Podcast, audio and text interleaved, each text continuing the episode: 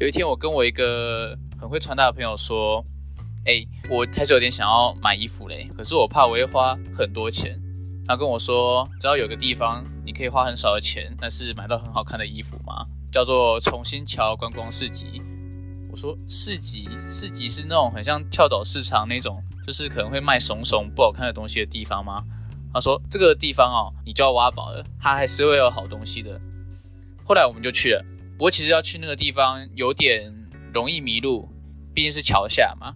然后台北桥就是特别复杂，也花了一点时间才知道说怎么样去翻过那个河堤到那个重新桥下面。OK，反正第一次去的时候就是经过一小波的波折，还是到了。可是那时候我远看的时候，我觉得说，嗯，这桥下感觉什么东西都没有啊。哇，一进去发现，哇，真的很多很多很多摊子。从日常生活啊，卖衣服、鞋子、帽子的，到家庭用具啊，3C 产品都有哎。OK，所以我们就开始在寻宝了。我一开始看到那些衣服，感觉是很俗气啊，就是那种阿伯爱穿的那种衬衫，还有那种牛仔裤。我跟我朋友说，我觉得来这边逛，感觉好像就是很很没有格调的感觉。因为其实你去看哦，附近的人都是那种呃，可能是秃度老男人。然后年龄层偏高的一些一些看起来有点像混混的在那边，甚至在那边吸烟。我觉得说这个地方感觉好像不太适合我们，应该不会有好看的衣服在这边。他跟我说没关系，你就一件一件挑。哎，然后还真的呢，我就慢慢挑，然后就发现到真的是有很好看的衣服哎。我们就在那边越挑越开心，一直在那边挖宝。第一次去就花了一千出头吧，我们带了五六件衣服回去。这个地方啊，因为它是个市集嘛，所以它其实是可以杀价的。可是我不太会杀价，杀价都是靠我的那位朋友帮我杀。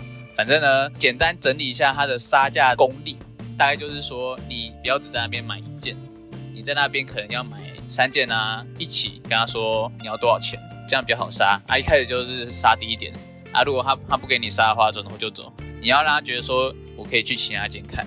他跟你说，他他可能马上就会屈服了。我们真的第一次买，老板直接屈服哎。我们本来也没有说转头要走，可是好像我朋友给他的感觉，好像就是这是一副对老板没有给他杀价，有点失望，所以所以老板好像就直接马上动摇，下一步讲就说好了好了好了，直接多少钱算我们。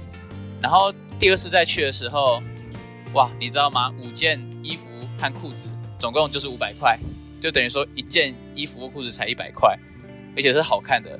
甚至是那种有牌子的哦，这里卖的衣服不见得都是那种就是名不见经传的，有些真的是潮牌诶，这是一区都卖潮牌的，只是它这潮牌就是它不会统一放在某一区说哦，这里都是卖潮牌的哦，它都是就是就像我前面说要挖宝，你就是要一一去找，像是我可能就在某个地方突然找到，呃，Uniqlo，然后或者是找到 The North Face。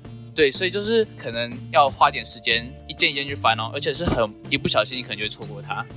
所以其实我们在那边是挑的还蛮开心的。不过我们两次去的时候啊，都是已经是十二点多了，所以其实他们已经慢慢在收摊了，就是很很多就是我们想说哦，我们回来再看看要不要买，结果一回来，哎，他们已经收掉了。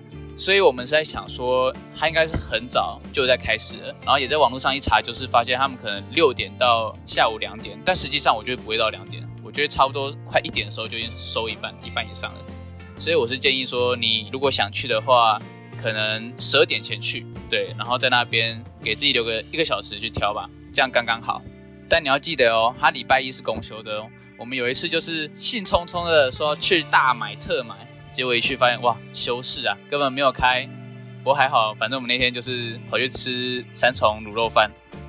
那我最后总结一下，我觉得这个地方就是我觉得它东西很多，它的选择性也很高。